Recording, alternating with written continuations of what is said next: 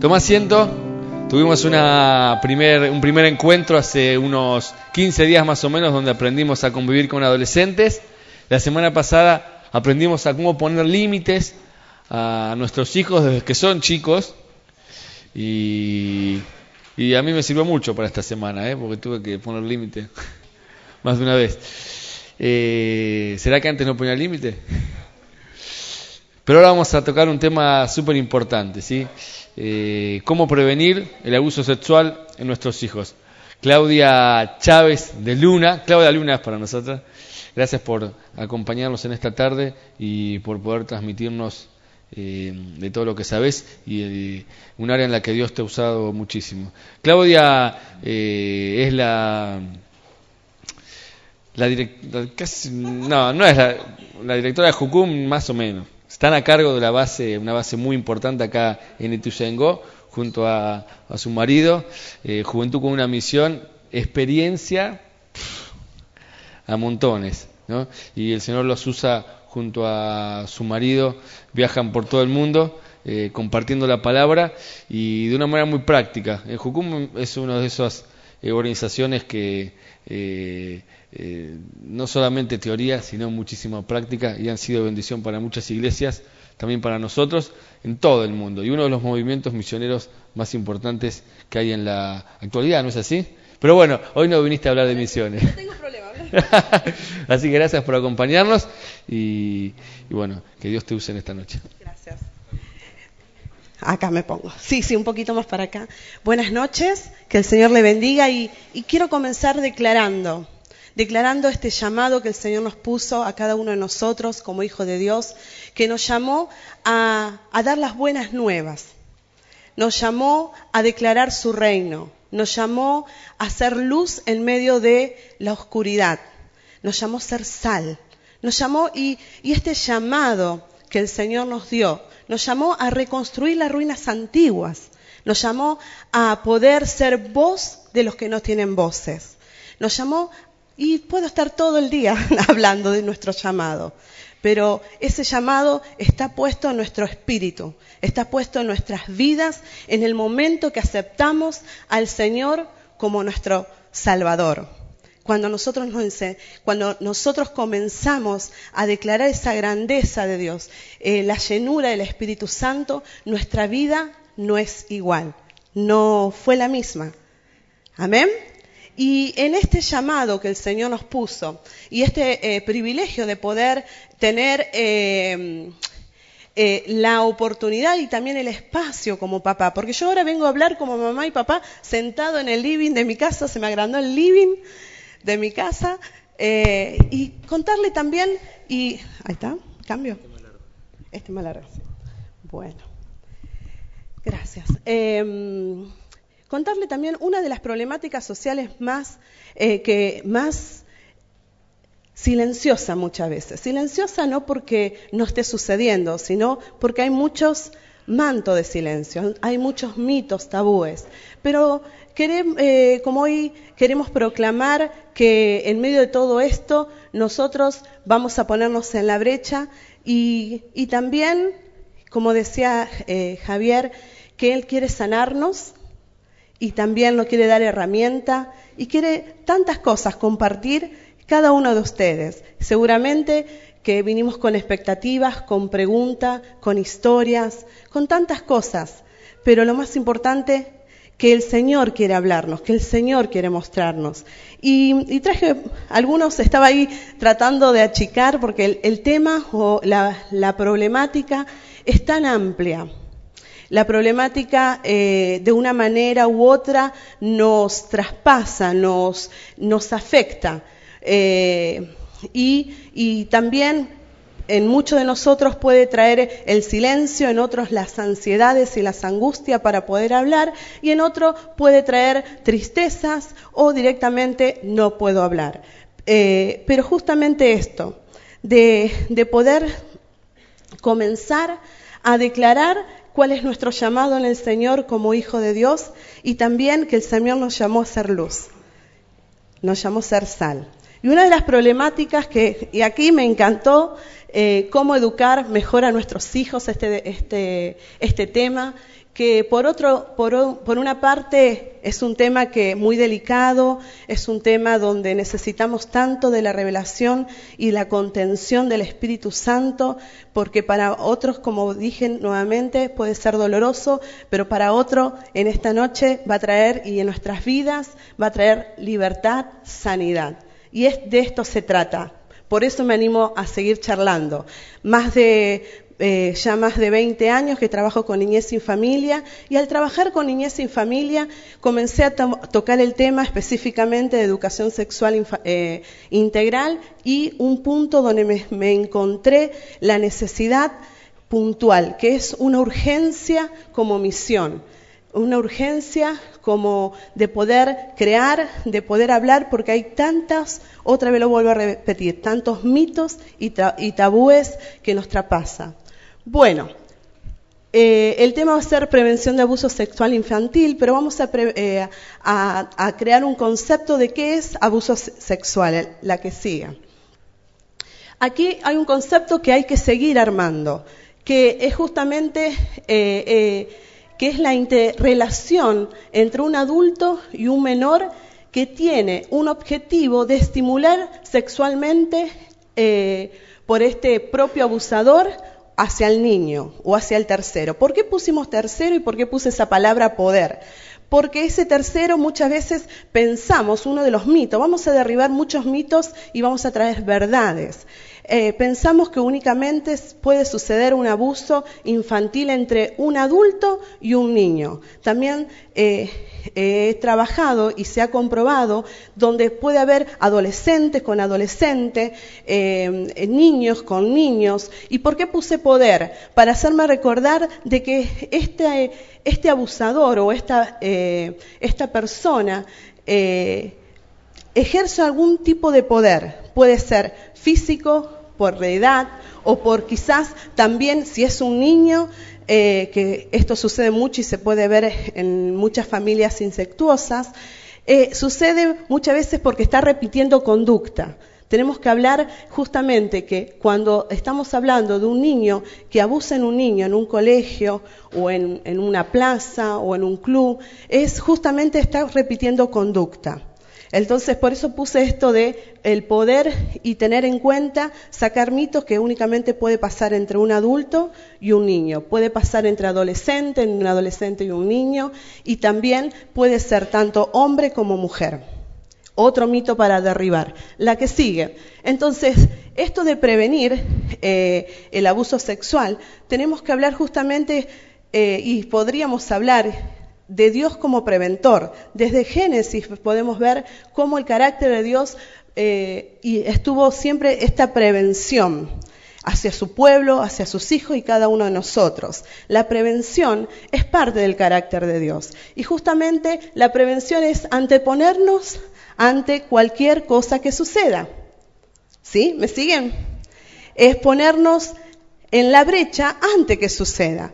Pero aquí puse una, una, un, justamente sobre la prevención de abuso sexual es aprender a mirar, ver y leer. Esto es algo que justamente al estar bajo una manta de silencio, bajo una manta, es como vieron esos monitos, eh, que hay, hay un monito así, otro así y otro así. ¿Lo vieron alguna vez? ¿Sí? Bueno, muchas veces esto se trata, frente a esta problemática social, que las cifras son que cada 10 eh, adultos han confesado, han develado, mejor dicho, confesado no porque ellos fueron sobrevivientes de abuso sexual, sino han develado que de una manera u otra han tenido una mala experiencia en, el área sexual. Y entonces las cifras son muy grandes. Eh, hay estadísticas que, que cada segundos está pasando en Latinoamérica grandemente este avance que se ha llamado como una pandemia. Y estamos, eh, y tenemos que tener en cuenta también que nuestra sociedad está hipersexualizada. Vemos en la televisión para vender un auto que se necesita. Para, en los kioscos, en los diferentes lugares, eh, podemos ver cómo nuestra sociedad está hipersexualizada y está como eh, ahí está expuesto a nuestros niños. Y hoy eso, de esto vamos a seguir hablando más adelante. Entonces, eh, vamos a, pedirle al Señor también y, ver cómo mirar, cómo ver, cómo leer la manera explícita, implícita, lo que no se ve, lo que no se dice en otra palabra, lo que se quedan en silencio, lo que nos paraliza, esas, esas, estos, estos temas eh, de poder eh, de poder charlarlo, de poder hacerlo, va a traer justamente salud, sanidad a nuestras vidas, a la familia, a nosotros como comunidad, nos va a traer salud. Tenemos que tener en cuenta que cuando, eh, cuando hay una mayor comunicación, como en este momento, una mayor eh, comunicación, va a haber una mayor salud. Y cuando hay menos comunicación, no se puede hablar esto. Eh, no, no, esto no, no, no. Nos quedamos, va a traer enfermedad, no vamos a ser tan sanos. Por eso necesitamos crear, y esto que eh, nació en el corazón de, nosotros como, aquí como iglesia, de poder crear un espacio de escuela como padre, esto nace del corazón de Dios. Porque el Señor, esto de prevenir, de educación sexual eh, integral y de todos los temas, límites, necesitamos este acompañamiento de, los que nos puede estar atravesando. Otros le tocarán otros temas eh, más difíciles como familia, pero el Señor, qué hermoso es su corazón, que Él quiere no solamente traernos a salvación, sino también sanidad a nuestras vidas. Amén. Bueno, eh, ¿dónde quedamos? Entonces, quedó en claro que es prevención. ¿sí? Vamos más adelante, se van a llevar después las hojitas. Justamente aquí eh, vamos a derribar mitos y tabúes y vamos a traer las verdades de Dios. ¿Qué son los mitos? ¿Qué son los mitos? Son aquellas creencias erróneas o eh, creencias que sostienen una cultura, un pensamiento, sostiene aún una persona, son estructuras de pensamientos. Son mitos que aún no sabemos si son verdad son partes como mezcladas y nos, nos pueden confundir. Tabú es todo lo que no se puede hablar. No se puede hablar de este tema. Esto es tabú. Y dentro de nuestra sociedad tenemos un imaginario social muy grande y este imaginario, mientras no hablemos del tema, vamos a estar exento de esta problemática. Y realmente eso es un mito. ¿Ok?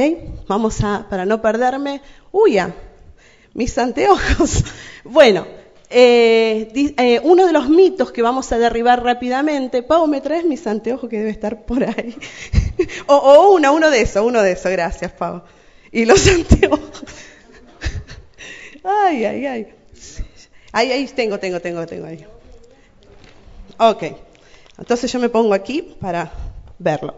Entonces, em, estas creencias erróneas pueden sostener estas mentiras y aún, como dije antes, eh, trayendo este manto de silencio donde no se puede hablar. Y uno de los mitos es que los niños o las niñas inventan que son abusados para llamar la atención o vengarse de alguien. ¿Me siguieron? ¿O leí muy rápido? Y la verdad es justamente eso, que no, que no mienten acerca del abuso eh, sexual infantil. Si ellos dicen que pasó, es que pasó. Y esto muchas veces me he enfrentado porque no solamente damos capacitaciones ni tampoco charlas para, para, sobre esta problemática, sino también acompañamiento. Y realmente me he encontrado con adultos donde no creen que sucedió, que el niño está inventando que el niño, gracias, que no es así, que no, que, que no es verdad. Y tenemos que tener en cuenta que cuando el niño lo cuenta, no lo está inventando. Nadie va, un niño no puede inventar esto. ¿Sí? Generalmente los niños y, y las niñas son abusados por extraños, Por eso hay que enseñarle que tengan cuidado con el desconocido.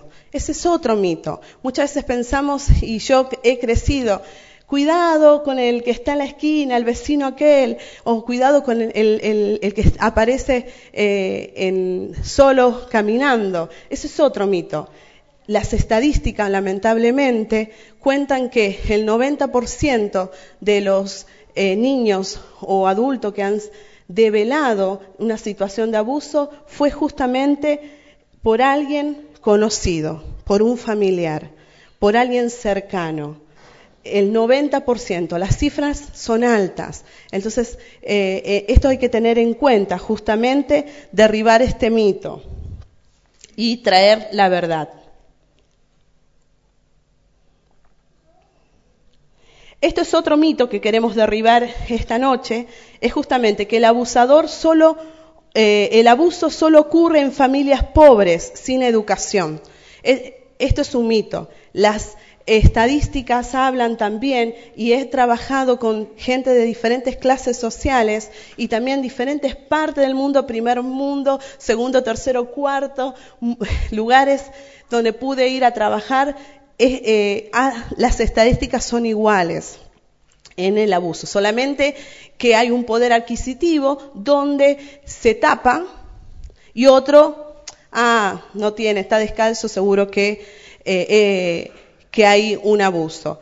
He trabajado con diferentes lugares, en favelas, y he conocido familias que han tenido prevención en, en esta área, ser sanas y ser de muy bajo recurso y he conocido otras familias de que pueden tener un poder adquisitivo y no podían hablar y eran eh, justamente estaban muy vulnerables sobre el área de abuso sexual. Otro mito que tenemos que derribar entre nosotros es un verdadero hombre siempre debe responder si eso provoca, si es provocado sexualmente. Eso también es un mito social, que eh, si es eh, y ahí podemos hablar otro, otro tema también sobre lo que es la sexualidad. Pero también, justamente a veces dice, bueno, provocó, fue provocado por el niño, por el adolescente, por, o una persona, seguramente fue provocado, pero no. Justamente, el hombre no es un animal y puede dominar su sexualidad. Tenemos que tener en cuenta que esto de prevención de abuso sexual infantil, una de nuestras herramientas es una educación sexual adecuada a temprana edad. Lo repito, una herramienta que tenemos que tener en cuenta y subrayado es justamente una educación sexual adecuada a temprana edad. Y hay muchos mitos sobre el tema. No, oh, si hablamos sobre este tema, seguro que, que, va a ser promiscuidad. No, no, no, hablar correctamente correctamente los nombres apropiados. Hay muchos mitos sobre el tema y es, eh, hemos comprobado que adolescentes, niños, aún eh, jóvenes que han tenido una educación sexual adecuada a temprana edad, ha tenido herramienta y ha podido manejarse justamente en estas presiones sociales, en estos imaginarios social. Ah, ya ¿probaste? ¿O esto? Y muchas veces entre los adolescentes, eh, hay muchos adolescentes aquí, hay una presión muy grande social sobre el área sexual.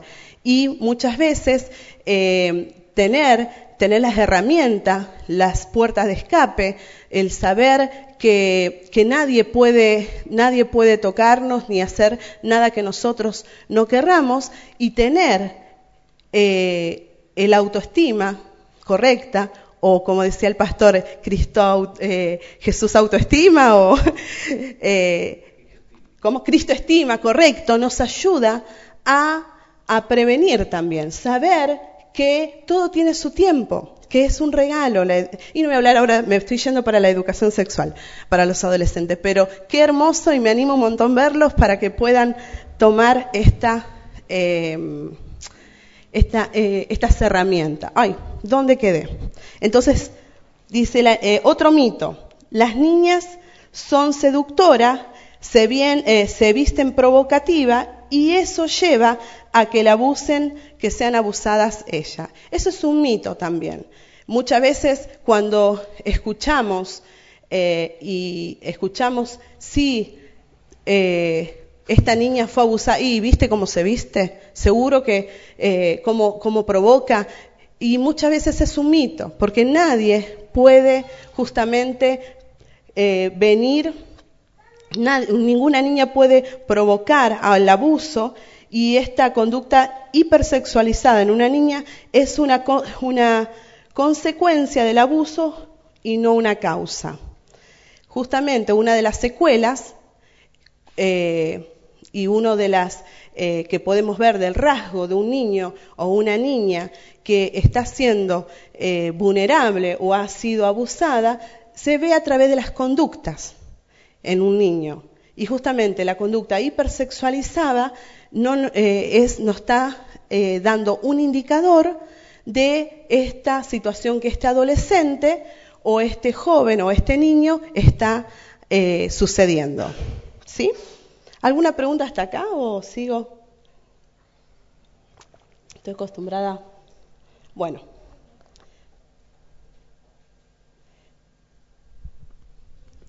Este es otra, otro mito que está muy instalado en nuestra sociedad, es que no sirve de nada la denuncia, porque, ¿a dónde me quedo? Porque la justicia no hace nada. Si bien es, eh, es es real muchas veces lo que sucede que una denuncia se ha, bueno, esta estadística del año 2010, de 100 denuncias, más o menos el 5%, menos del 10%, ha llegado a la justicia y llegar a eh, eh, lo que es, no me sale la palabra, enjuiciarlo, gracias, condenarlo. Es una realidad y muchas veces eso no nos ayuda a nosotros a poder denunciarlo, a poder eh, ser esta voz de aquellos que no pueden, eh, no tienen voces, de los que están en medio de una eh, situación que lo paraliza. Entonces, tenemos que, hay que orar un montón sobre este tema, esta verdad de traer justicia, de traer estas traer eh, nuevas leyes, es verdad, pero nosotros tenemos que, eh, em, tenemos que hacer la denuncia pública, hacer la denuncia si hay que hacer y es a veces parece como un mito también, no se va a poder hacer, pero muchas veces con, junto con el equipo, porque no trabajo solo, hay un equipo muy grande trabajando en el acompañamiento, en, todo lo que es eh, la recuperación, en todo lo que es la denuncia. Eh, y justamente esto, el niño, cuando un niño o una persona ha sido eh, víctima de un abuso sexual, se siente como esta inocencia robada, como, como, como en medio de esta oscuridad. Y cuando alguien le trae la verdad, la verdad sobre sus vidas, ellos comienzan a encontrarse con toda esa, esa, esa herida, pero también con toda esta sanidad que viene primeramente de parte del Señor. Si un niño, otro mito, si un niño es abusado por su padre, eh, conviene alejarlo de su hogar.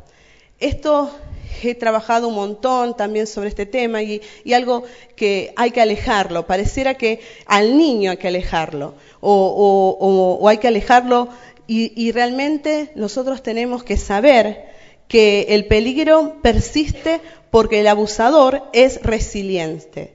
Tenemos que saber que vuelve a repetir. No es, muchas veces esto nos hemos encontrado con personas que dicen, no, no, eh, eh, que una hija o una familia donde hay dos o tres hermanos y nos cuenta, dice, no, no, no va a pasar lo mismo.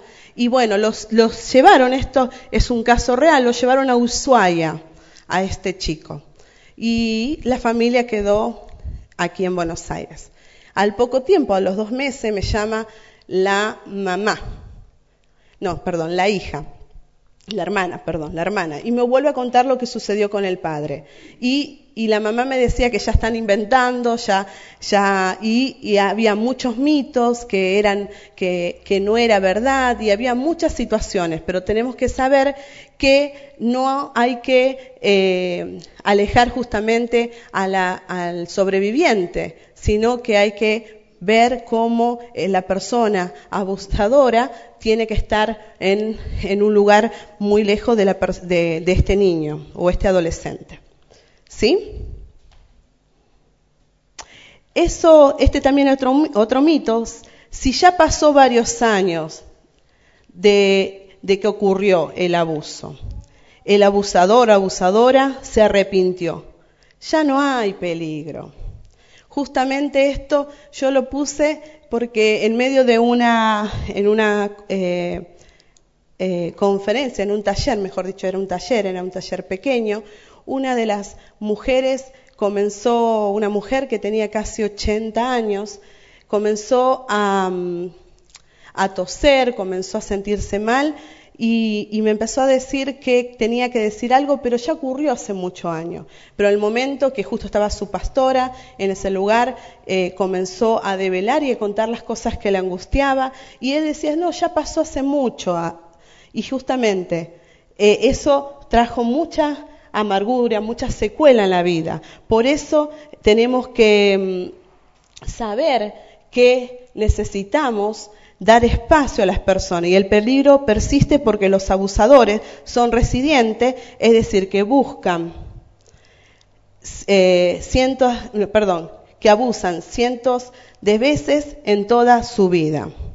Eh, hay estadísticas que los abusadores cuentan que durante toda su vida han abusado más de 100 personas. Y cuando hablo de abuso, tenemos que sacar otro mito también, que muchas veces pensamos que es eh, eh, lo que es la penetración. Eso es, o la violación, lo que generalmente legalmente se habla. Pero hay diferentes tipos de abusos. El tipo de abuso con contacto físico, sin contacto físico y, y psicológico, y donde también tenemos que hablarlo y que también tenemos que recibir sanidad y también tenemos que comenzar a hablar de este tema, porque muchas veces pensamos que un manoseo no es igual que una violación, pero he ministrado los mismos casos donde una persona puede recuperarse muy rápidamente y otra emocionalmente, psicológicamente, el manoseo tiene la misma secuela. Tenemos que saber que también el abuso sexual es como una bomba en el cerebro eh, de un niño. No hablo que va a quedar, no va a entender nada, sino hablo de la emoción, de la estructura psíquica, hablo de la estructura emocional. Y eso tenemos que tenerlo bien en cuenta.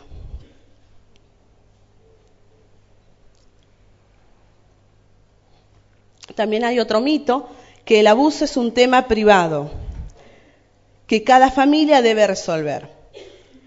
Y, justamente este mito ha sostenido muchas familias que han vivido, por eso dije este manto de silencio, que ha traído secretos sin, sin hablar, secretos o pactos sin hablar, donde al trabajar con iglesias y a trabajar con muchas personas cristianas, llegan hasta un punto, de un punto espiritual, llega hasta un tapón. Y esto sucede muchas veces, que a veces el crecimiento espiritual, este tapón, le tenemos que permitirle al Señor y, y comenzar a hablar y comenzar a traer salud también a nuestras vidas.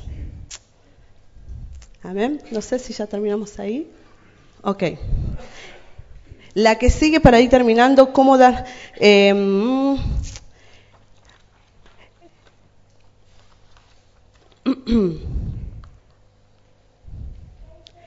hay diferentes indicadores que nos podemos dar cuenta,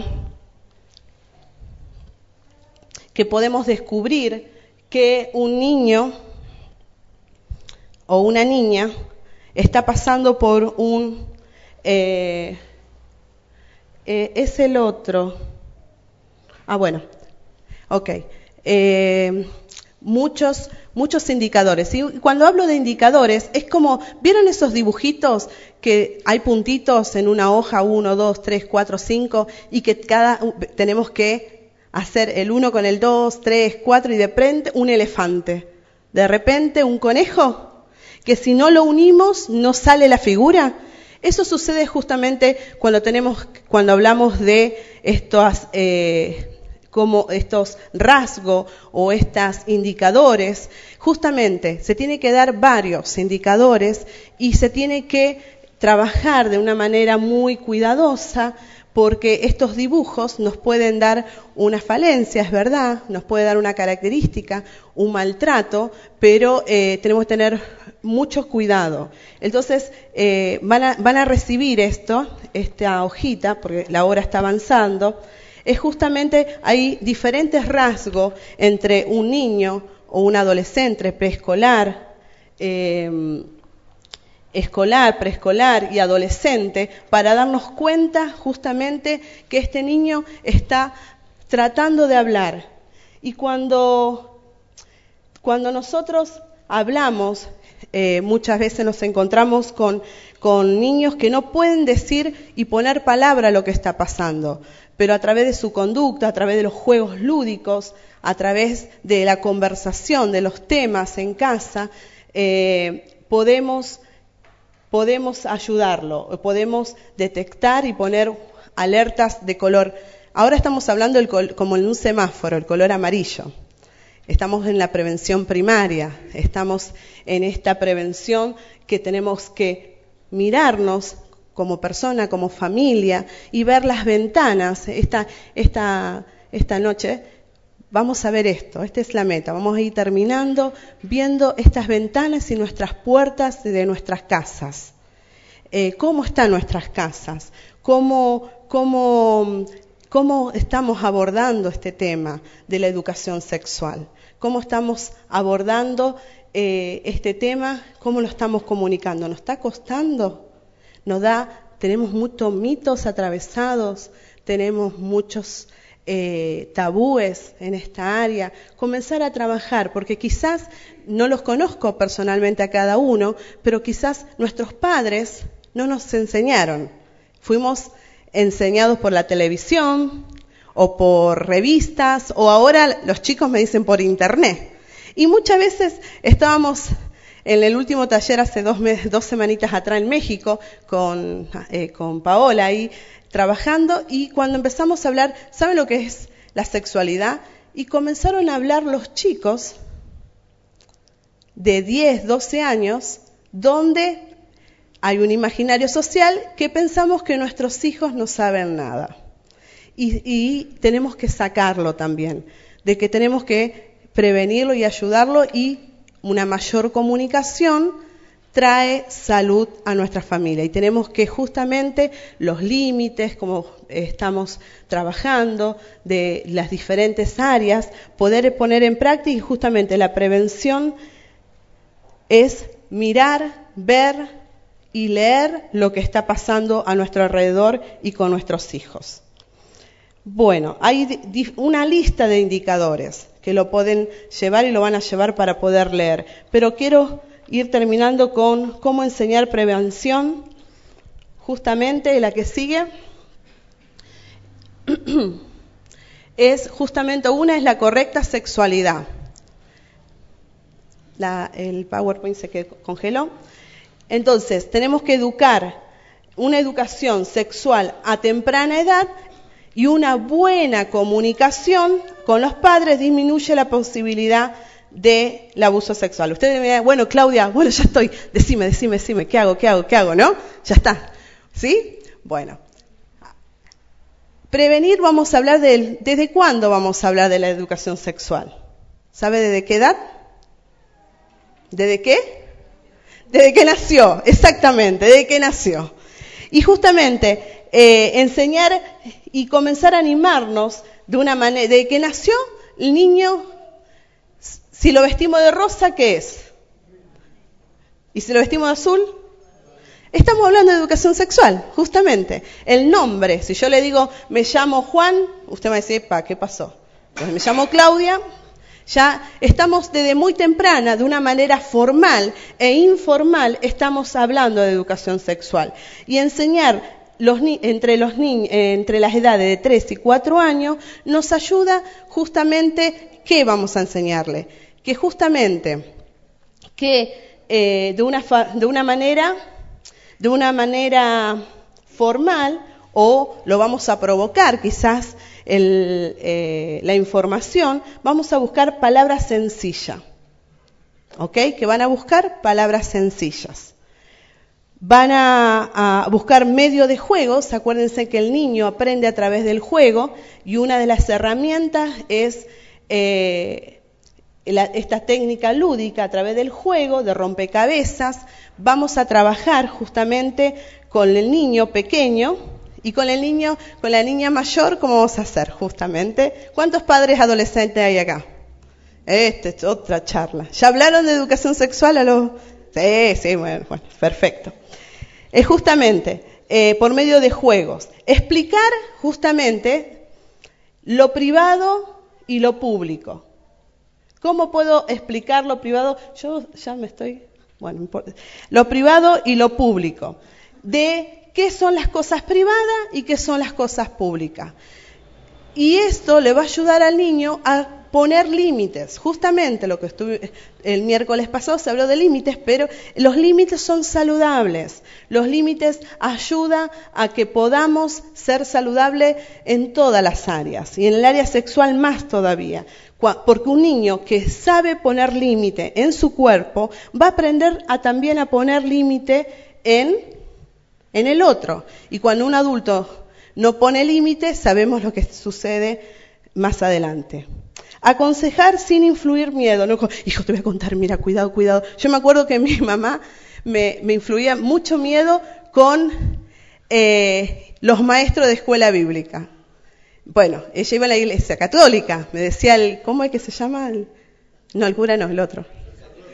Ese, el El sacerdote no era. Entonces, cuidado, cuidado. Y yo, mamá, yo voy a una iglesia y no, cuidado, cuidado. yo, entonces, cuando fui más grande, le pregunté, ¿por qué tanto miedo me daba los maestros de escuela bíblica? ¿Por qué? Y ahí me contaba y ella ahí me develó una situación de abuso que ella sufrió. Entonces, muchas veces hablamos a nuestros hijos, por eso tenemos que ser nosotros sanos y pedir ayuda y ministrar, eh, y si necesitamos ministración y oración, porque cuando vamos a hablar, vamos a hablar y vamos a filtrar por miedo de estos miedos. Entonces necesitamos hablar calmados, hablar sin tantos miedos y con las palabras correctas. Y después asegurarse que lo entendieron. Hay una técnica para los más pequeños y también para los más grandes, que es el corte y pego, que figuras de niños con ropas interiores y ellos hacen, hacen eh, el collage, si aquellos que son niños de preescolar y escolar, y lo que son más grandes ya modelos o situaciones que ellos pueden ver qué está bien, qué está mal y nosotros podemos ver de qué grado tiene ellos de límites, ¿ok?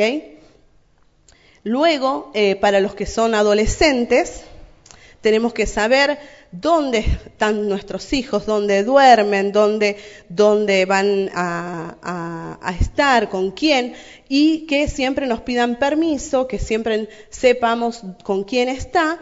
Eso nos va a ayudar a prevenir porque justamente estas personas perversas buscan eh, personas que no tengan conexión y vínculo muchas veces, en un porcentaje, que eh, no tengan límites ni comunicación directa con sus padres.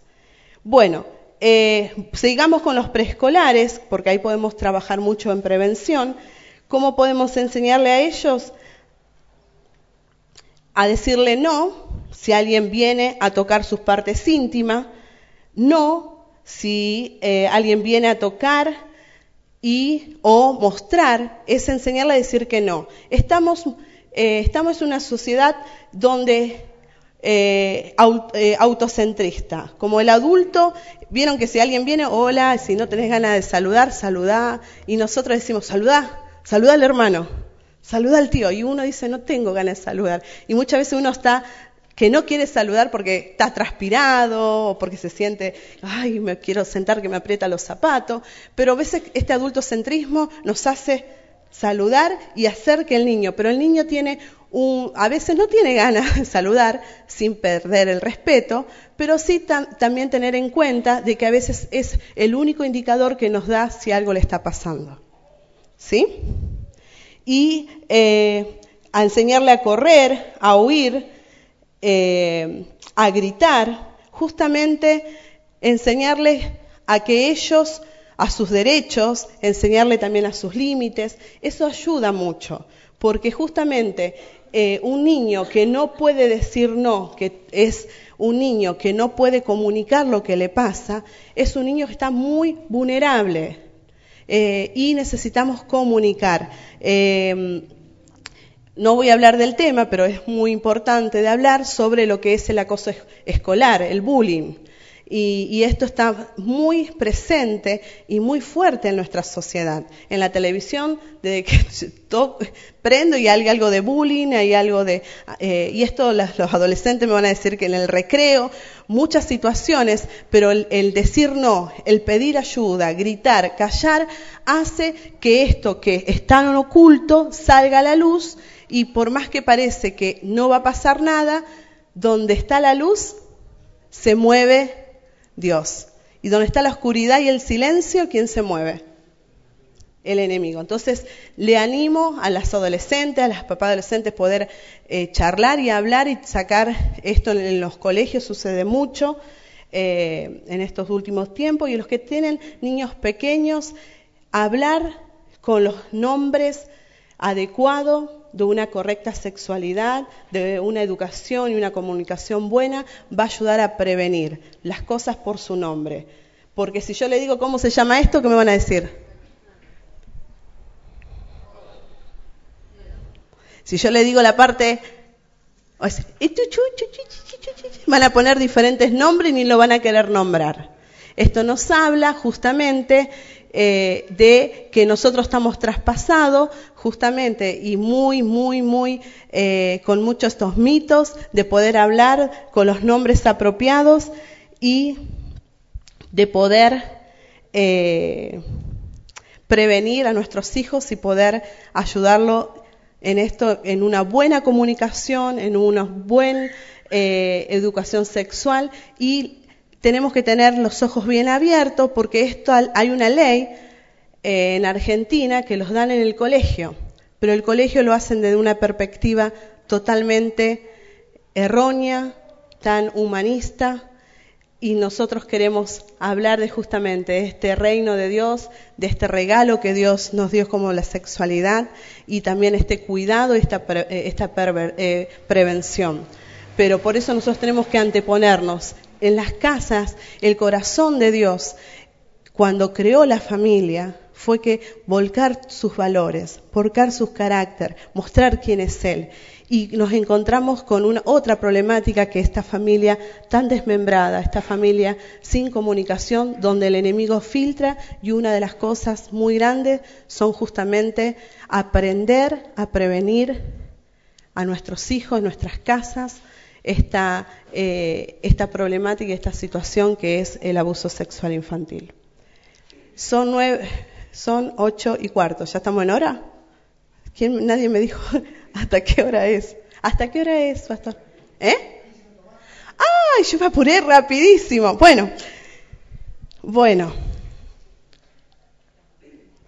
¿Alguna pregunta? Porque yo sé que nadie se anima a preguntar algo. O alguien diga, habla más de los adolescentes, habla más de los niños. Díganme, tírenme que yo, hay muchos, sigo hablando. ¿Nadie?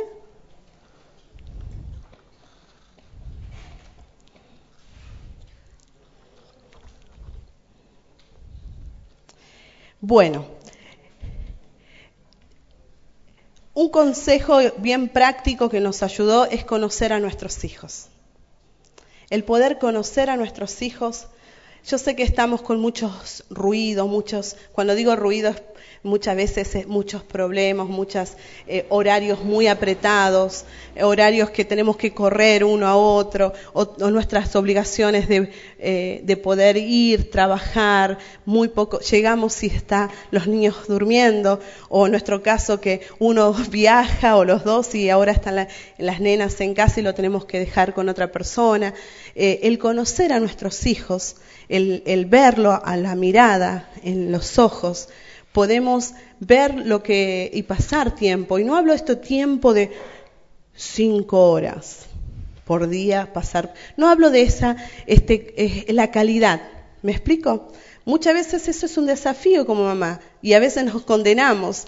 Uy, a ver hoy cuántos tiempo dejé a mi hija sola, a ver tres, cuatro horas y a veces esto de trabajar en esto, de la prevención también, y el conocer a nuestros hijos nos ayudar a pasar estos tiempos de calidad y poder hablar de todo, de todo, desde eh, una comida, una película, de poder hablar qué hiciste hoy, pero también de poder hablar a unas cosas que le molestan y las cosas que no le gustan. Esa es una de las cosas, una técnica que una técnica práctica que lo utilizamos eh, y en darle consejo a otros padres y nosotros como papá también, es hablar de las cosas que le gustan y las cosas que no le gustan. Si te es difícil hablar con tus hijos, comenzáis, ¿qué cosa te gusta? ¿Qué cosa no te gusta? Esta es una de las herramientas y una de las puertas para poder hablar sobre educación sexual. Muchas eh, sabemos que eh, que el enemigo quiere poner enemistad entre el padre y los hijos, y los hijos contra los padres, ¿no? Y vemos esta enemistad muy instalada, pero nosotros queremos establecer el reino de Dios. Y una de las formas es la comunicación, conocerlo.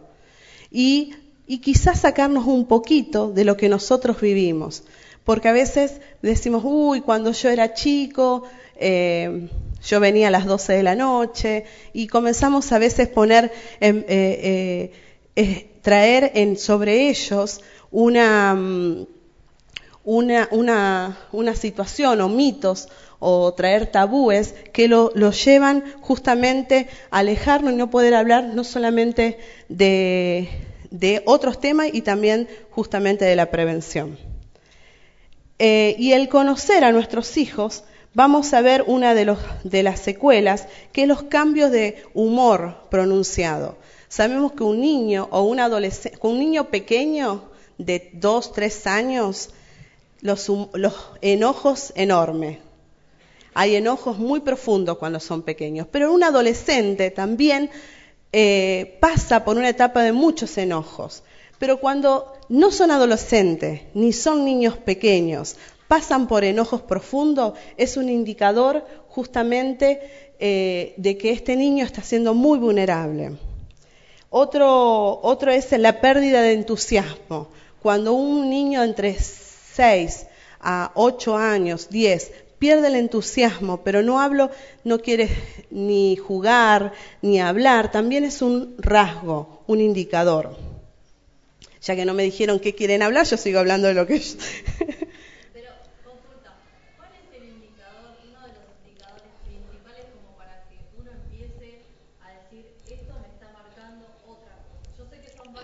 ¿En qué edad? Ah, bueno, por eso hablaba de las, edades, conocer a nuestros hijos es muy importante, vuelvo a, repetir. El conocer a nuestros hijos y, la, y lo que viven en su, en su edad. Eh, un adolescente está con todos los cambios, que no se soporta, que se ve hermosa, que se ve fea, que se cambia. Entonces sabemos, y un niño pequeño de dos a tres años están con el no a flor de piel. y podemos ver diferentes conductas de un niño. Pero vos que sos mamá, tenés diferentes, ¿cuántos hijos? Tres. Los tres eh, son diferentes. Vos sabés, ah, yo tengo dos. A una si yo le digo, no, mi amor, no, mi amor, está bien, no, ya sabe que es no. A una le tengo que decir, no. y, y, si yo a la otra que le digo, no, mi amor, le digo no, como. Entonces, hay diferentes, por eso es importante conocer a, a, a, los, a nuestros hijos. Y uno de los indicadores muy fuertes es justamente eh, de las diferentes eh, áreas de ser abuso, es justamente si el niño comienza a tener angustias muy profundas en los sueños, llorisqueos, eh, no quiere estar, antes quería estar con esta persona y ahora no quiere estar. Eh, no quiere ir a la casa llama de fulano, porque eh, fulano, no, está mal dicho, ¿no? Ah, porque fui a otro lugar que dije algo que todo, oh, bueno, fulano, fulano, y dice, no, no quiero ir a este lugar. Entonces, son indicadores que, ¿qué está pasando? hay edades que eh, son eh, las, las, los dibujos son los, la única a veces herramienta o indicador que vamos a tener. Por eso a los pequeños, a los niños más pequeños, aquellos que tienen, trabajan con niños, el dibujo, observar los dibujos, son como la radiografía del alma, ¿no? Los dibujos, los trazos. Bueno, acá está Vivi que vas a ver las emociones, cómo está el niño, ¿no? los dibujos es una manera de poder hablar lo que está sucediendo de una manera implícita y explícita y a través del dibujo uno puede ver los estados de ánimo también. Después, eh, si, eh, después, ¿cuántos años el otro niño? 5, 10 y 12. Perfecto. Eh, después, cuando, una de las cosas donde tenemos que hablar en, lo que es prevención y, observación es justamente eh, el niño, la higiene del niño. La higiene del niño, eh, tenemos que, otras cosas que, otro mito que vamos a derribar es que pensamos que únicamente las niñas son abusadas, sino también los niños también están en la misma, aunque hay estadísticas que son más niñas que niños, pero las niñas son a temprana edad y los niños son a partir de los 10, 12 años y generalmente eh, el abuso puede ser un manoseo en el colegio, en el club. A veces uno dice, bueno, pero es un manoseo. Cuando estuvimos hablando con una familia donde una de las niñas de Velan nos cuenta que esta niña lloraba, lloraba, lloraba, lloraba, se angustiaba y la madre dice, ¿me ayudas? ¿Me ayudas? Porque se angustia. Bueno, comenzamos a charlar y de, de, la, del dibujo y de las cosas que hablaba nos cuenta que el primo jugaba algo que ya no quería jugar. Ah, bueno, no te puedo contar, lloraba. Bueno, a ver, dibujámelo. Tranquila, sin cara de nada. Cuando estamos trabajando con niños, chiquitos o, ah, bueno, listo, a ver, dibújamelo entonces. Y se va uno a hacer las cosas. Cuando viene, la niña nos cuenta. Entonces, ahí el trabajar, era un niño de 11 años, bueno, 10, 10 y la niña 6. Entonces estamos hablando de que, ¿qué estamos hablando? ¿Qué tenemos en el cuadro? A dos, a dos niños. Y tenemos que tener en cuenta eso, niños. Y estos dos niños uno estaba eh, siendo eh, el, como poner la palabra abusador y otro el abusado, pero no es así. Hay dos niños que están siendo sobrevivientes. Uno de ellos repite la conducta del otro. Otros son los juegos, los muñecos, si tenés nenas. Bueno, las nenas a través de los juegos, a través de las muñecas, eh, ayuda mucho a prevenir y trabajar en todo esto y cuando te das, vas develando, vos vas viendo algo, eh, viendo, leyendo, mirando, observando, uno va eh, trabajando y le va dando otras preguntas, va teniendo una observación. Y uno puede ir dibujando, ah, era esto, porque muchas veces eh, muchos otros indicadores son que el niño no puede retener sus heces o que eh, en sus camas mojan la cama. Muchas veces puede ser porque se están mudando de casa o hay un hermanito. Vieron que a veces hay un retroceso en los hermanitos. Hay muchos indicadores, pero por eso tenemos que hacer una observación y podemos hablar de qué está, está pasando. Otras son eh, lo que nosotros podemos ver es justamente la rotura de la ropa interior o los golpes o también la masturbación. La masturbación es uno de los indicadores que podemos ver en un niño eh, que puede ser falta de higiene, puede ser muchos indicadores, pero uno de ellos puede también ser parte de esto y, trabajar justamente, porque si un niño está siendo abusado, está eh, o está siendo sobreviviente eh, en, todo lo que es el abuso infantil, eh, uno de los indicadores es justamente esta situación. Bueno, aquellos, ¿hay maestros de que escuelan escuelas primarias, secundarias? ¿No? Bueno, entonces.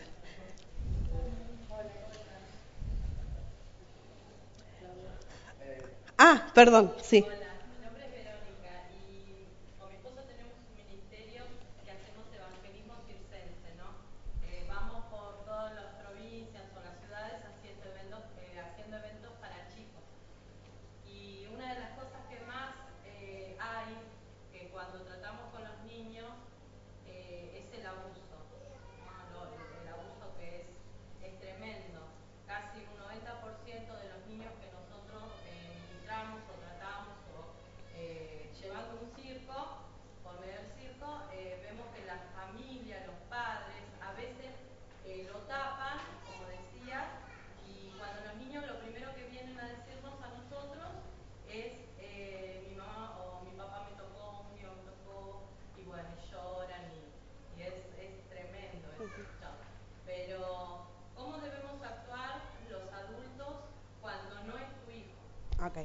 Muy buena pregunta.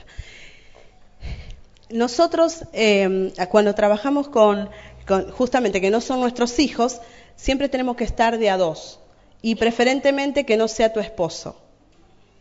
La pareja, nosotros trabajamos en parejas, siempre estoy con Rodolfo y Walter está con Paola en el momento de trabajar. ¿Por qué? Porque justamente son muchas veces, no ha pasado, que cuando vamos a hablar o en horas felices, mi primer caso fue en Rosario, el primer caso también hora feliz, la niña nos cuenta, ¿qué fuimos a hacer nosotros? Allá vamos, vamos a hablar al Padre. Y usted tiene que dejar de. Y así era nuestro primer caso con el grupo. Y después nos dimos cuenta, nuestra primera experiencia nos sirve, fuimos sabios, aprendimos de nuestros errores. Y ahí fue que el, muchacho que comenzó a hacer la denuncia, le hicieron una contradenuncia que era que el papá dijo que no, que era este maestro de escuela bíblica y esta eh, eh, justamente eh, directora de, de, la zona de la escuelita bíblica. Aprendimos de este error. Entonces comenzamos a ver de que no a la denuncia, sí, vamos a denunciarlo, vamos a acompañarlo, comenzamos a observar eh, quién es el más sano de la familia, número uno. Si no tenés tanto tiempo para ver qué hay, qué es, quién es más sano, seguramente tenés un contacto de por qué te fuiste a ese lugar para evangelizar, ¿no? Porque cuando comenzamos a trabajar como ya ministerio, como papá en escuela, es, es largo, es un proceso eh, largo a veces y a veces bastante, bastante rápido. Pero también tenemos que cuidar nuestras espaldas porque la maldad va en aumento, lamentablemente. Entonces, una forma de prevenir es cuando estamos hablando o, eh, trabajando con niños en talleres o en un lugar cerrado, con, eh, siempre tratamos de que esté, o si estamos con mi esposo, otra persona más, nunca solo. Luego, eh, si es una escuela, hay un gabinete. Si es un barrio, hay una comuna. Eh, y, hay como asistentes sociales para seguir y la denuncia, el acompañamiento. Quizás la niña, la única que va a escuchar, solo decirlo, para ella es, fue de bendición y eso es nuestra parte. Y después vamos a ir viendo y conectando en red y trabajando. Pero siempre es trabajar, cuando escuchamos o hablamos,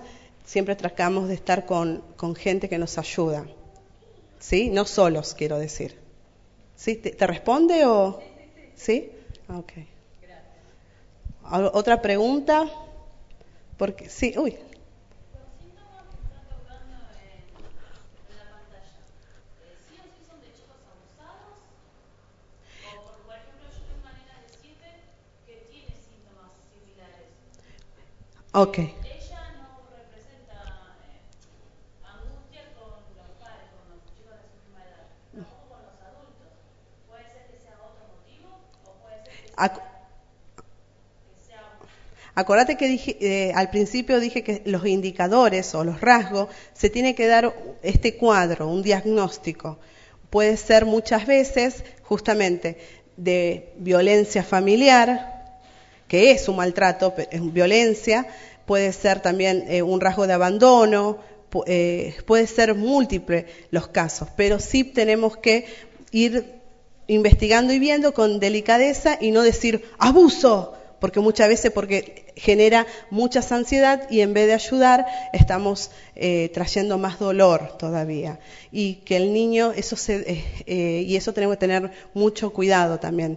Y de, de poder ser de sanidad de, de, de bendición y no traer mucha ansiedad. Por eso al trabajar y cada vez que lo hablo esta, esta situación vamos a terminar orando, pero vamos a pedir al Señor que nos ministre, pero también que nosotras podamos bajar nuestras ansiedades y, poder ser luz, poder ser sal, pero con estos pies de, de, de plomo, porque muchas veces podemos traer más ansiedad y más eh, situaciones más difíciles. Pero sí, ahí tiene que darse tres o cuatro. Hay cosas que son por ejemplo, si descubro a un niño de dos, tres años viendo su ropa interior, ¿qué piensan ustedes? Hay dos niños que están jugando y están tocándose, viendo qué está pasando. De dos a tres años ellos están en descubrimiento, están y, que, y no lo hacen en no lo hacen en secreto, lo hacen en, en jugando, viendo, preguntando. Pero si un niño lo hace en oculto, lo, hacen lejos, encuentran, eh, puede haber varias razones. Me, me, tiene, ay, necesito darle información de educación sexual, necesito eh, hablar. No es que, uy, está siendo abusado. ¿Me explico? Tenemos que dar como varios indicadores para poder ver este tema. Eh, una de las cosas también de de una del no hablé mucho del perfil del abusador porque hay muchos eh, muchos puntos del perfil y no hay un perfil como digamos uno, dos, tres, cuatro, cinco, seis. Esto es una abusadora. Es muy amplio, pero sí tener en claro que puede ser tanto varón y mujer, puede tener profesiones, padre de familia, eh, puede ser maestros, pueden ser eh, abuelos, es, el perfil es mucho más amplio y no se cierra eh, para poder hacer, pero sí ven al niño como objeto, ven, eh, busca su placer y vuelve a repetir y son muy eh, justamente personas perversas. No sé qué están... ok. ¿Alguna otra, otra pregunta de indicadores o de... Sí, la manipulación está presente.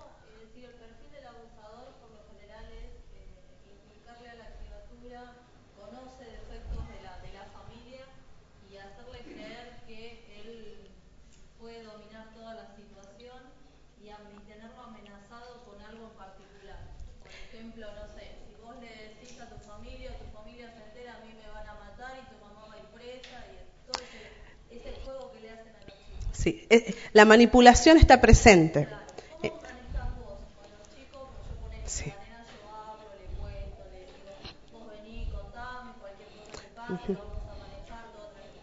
Pero cada nene también te conoce. Ok, yo, eh, nosotros damos un taller ahí en el centro de día donde trabajamos y justo uno de los talleres, y a, tanto a padres como para niños, y uno es justamente volvemos al mismo tiempo, al mismo, muy bien la comunicación y la confianza. Eh, eh, tenemos que saber que el abusador manipula, tiene un círculo o un, un, tiempo de enamoramiento, tiene un tiempo o de seducción, podemos decir, donde, eh, donde justamente encuentra, puede ser un, su, su víctima, porque está vulnerable, carente de amor, carente de alguien que lo esté cuidando, eh, Eh, entonces, eh, vienen, puede ser algo económico también. Entonces, viene a suplir esto y lo va manipulando, pero no lo ve como persona. No lo ve como nosotros estamos viendo como un hijo de Dios, lo ve como un objeto y por medio de la cual esta perverso, este perverso o perversa va a tener un placer. Entonces, van teniendo esto y hay una manipulación. Te voy a matar los animales, justamente tu mamá, pero nosotros tenemos que hablar de justamente si es nuestros hijos, lo que tenemos que dar más hincapié eh, bueno, hoy vine a hablar de la prevención, pero, pero tenemos que hablar justamente de la confianza.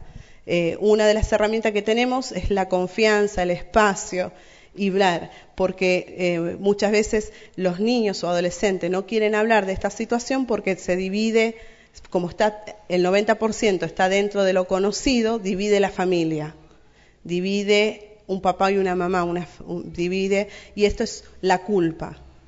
Entonces, una de las cosas, si aquí hay personas que han pasado, tenemos que manejar justamente eh, la culpa, eh, tenemos que manejar justamente esto de que no somos culpables y que necesitamos esta verdad de Dios y, y comenzar a manejar esto porque y ser libre de esto.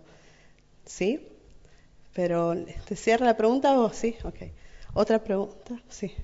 A nosotros nos ayudó mucho cuando vos hablaste de la película Confianza Ah, en internet, que yo te pregunté, ¿y la viste con los chicos? Y dijiste sí, porque saca un montón de preguntas en ellos. sí. Y eso es, es eh, el pedófilo que se mete por internet. Gracias por decirme, los adolescentes, padre adolescente, internet es nuestra situación muy, una línea muy finita. Internet es una situación donde hay mucha pornografía, hay mucho sixteen, hay mucho, el sixteen es una fo- entre celulares, eh, son las fotos que mandan una con otro y ese es un ah, tipo de abuso, un abuso eh, sexual sin contacto físico. Y justamente eh, con los adolescentes, una de las cosas que hacemos eh, es hablar y ver esta película o películas donde lo vemos juntos y después, ¿qué te pareció? Es un diálogo, la comunicación y se llama confianza, confianza. Y está por internet para ver. Pero si tenés hijo adolescente, hija adolescente, y termina la película, te digo la película, no, no digo la película, uy, qué pena. Justamente, confianza, confianza. Eh, otra preguntita, ya estamos sobre la hora, ahora sí. ¿Se termina la pregunta? Ok. Y se van a llevar la- las, las hojitas. Es muy amplio el tema para abordarlo en estos minutos, pero, eh, pero es nuestra oración que como comenzó Javi del- de lo que hoy el Señor traiga a nuestras vidas es justamente esta sanidad, estas herramientas para algunos y esta sanidad. Y, y mientras el- lo que decía Jeremías, ¿lo buscas? En el, sí, y la última pregunta. Yo lo que quiero saber es porque son, hay chicos que tienen diferentes eh, actitudes, ya de por sí que ellos ya nacen así con sus actitudes. Hay chicos que son retraídos de por sí por más que no le hayas pasado nada. Eh, ¿Cómo hacer, por ejemplo, yo tengo una nena que es eh, muy tímida. ¿Cómo hacer, por ejemplo, para que en el caso en el que ella tenga que decir que no, yo estoy segura que lo va a decir? Justamente el- había hablado de conocer a nuestros hijos. Entonces a una, bueno, a- a tus hijos les va a dar la herramienta que vos necesitas. El de, el de poder hablar, el de poder decir las cosas que le gustan, las cosas que no. A otros le vas a decir, tenés que aprenderte a callar, tenés que aprenderte a poner límite. Por eso la importancia de conocer a nuestros hijos, la importancia de observar, de orar.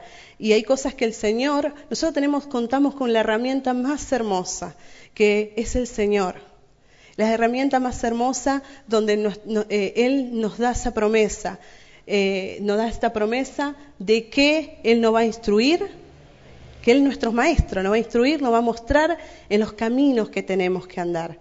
Y eso es la promesa donde vos tenés que agarrarte. Yo aún como preventora y trabajando en esta área, yo me agarro en esto, en esta confianza. Es la confianza que el Señor nos da y nos va a instruir, nos va a revelar, nos va a hablar y aún dice que Él le va a enseñar a nuestros hijos. Entonces, agarrate esta promesa, bajar las ansiedades, mi amor, bajar las ansiedades y, y tampoco no pasa nada. ¿Ok? Tampoco, pero tomate esta promesa del Señor de que Él, eh, Él es el papá de nuestros hijos. Y, y que nosotros somos estos que acompañamos como papá, por supuesto, pero Él es el papá, el papá con mayúscula de nuestros hijos. Y para terminar quería leer este versículo y terminar orando en dirección justamente esa promesa de Dios. Que Él, que yo haré venir sanidad sobre ti y sanaré tus heridas. Los porcentajes son muy altos, pero qué tremendo que esta promesa está sobre, sobre nuestras vidas, la vida de nuestros hijos, la gente que trabajamos, sobre nuestra familia, que Él es nuestra sanidad y va a venir y va a dar esta, va a vendar estas heridas. Y si queremos hablar a nuestros hijos o a otras personas sobre este tema, primero tenemos que ser sanos nosotros. Primero tenemos que tratar el tema nosotros, caminar con el Señor y a medida que vamos caminando, Él va a poner herramientas y personas que nosotros vamos a traer eh, esta luz, esta sal para sanar las heridas. Amén. Y ahí donde está, vamos a orar.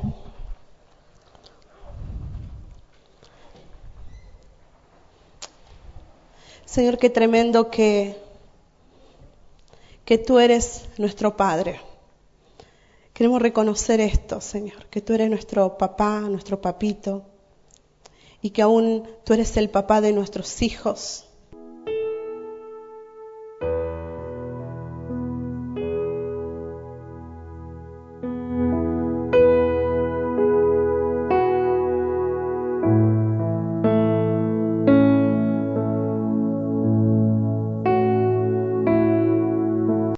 Andar, que nos muestras y que tus ojos están sobre nosotros, Señor. Qué tremendo. Señor, esto nos ayuda a abrazarte más. Señor, en medio de tanto, de tanto dolor, porque este tema trae tanto dolor. Señor, este tema trae dolor a nuestro corazón, trae dolor a tu corazón. Y Señor, en medio de todo este dolor es tremendo que tu corazón, tú nos comparte. Y Señor, nosotros queremos sacarnos una vez más la venda, el silencio que nos rodea, los mitos, los tabúes, y trae tu verdad. Señor, nosotros queremos ser sanos, primeramente como persona, como familia, ser sanos en nuestra área sexual, en todas nuestras áreas, pero específicamente en nuestra área sexual. Y aquellos que tuvimos o que tienen que problemas o han pasado situaciones de mala experiencia, ven tu sanidad ven con tu brazo. Devuélvele, Señor, la dignidad. Devuélvele.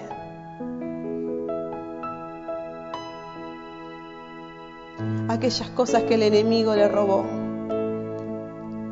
Dándole la fortaleza para perdonar, porque el perdonar no es una decisión. Es una decisión, no es una emoción. Y que mis hermanos puedan decidir perdonar para ser libres. Señor, líbrale de culpa, de las culpas de sus hombros, de su mente.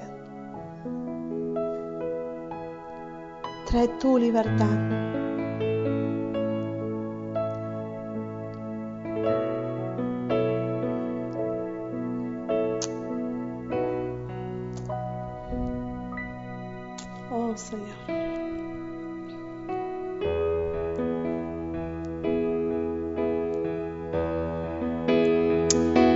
Tremendo, Señor, que tú eres nuestra sanidad, nuestra medicina.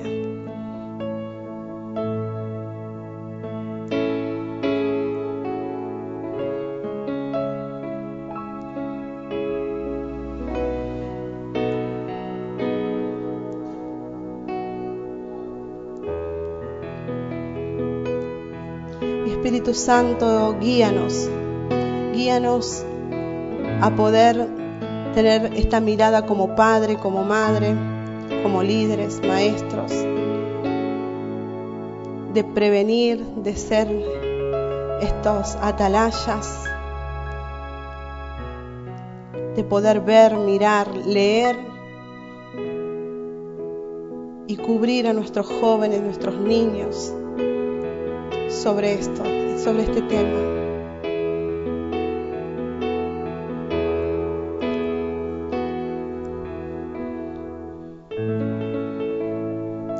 Nos abrazamos una vez más a ti, Jesús. Nos abrazamos, Señor, en tus promesas y en tu palabra.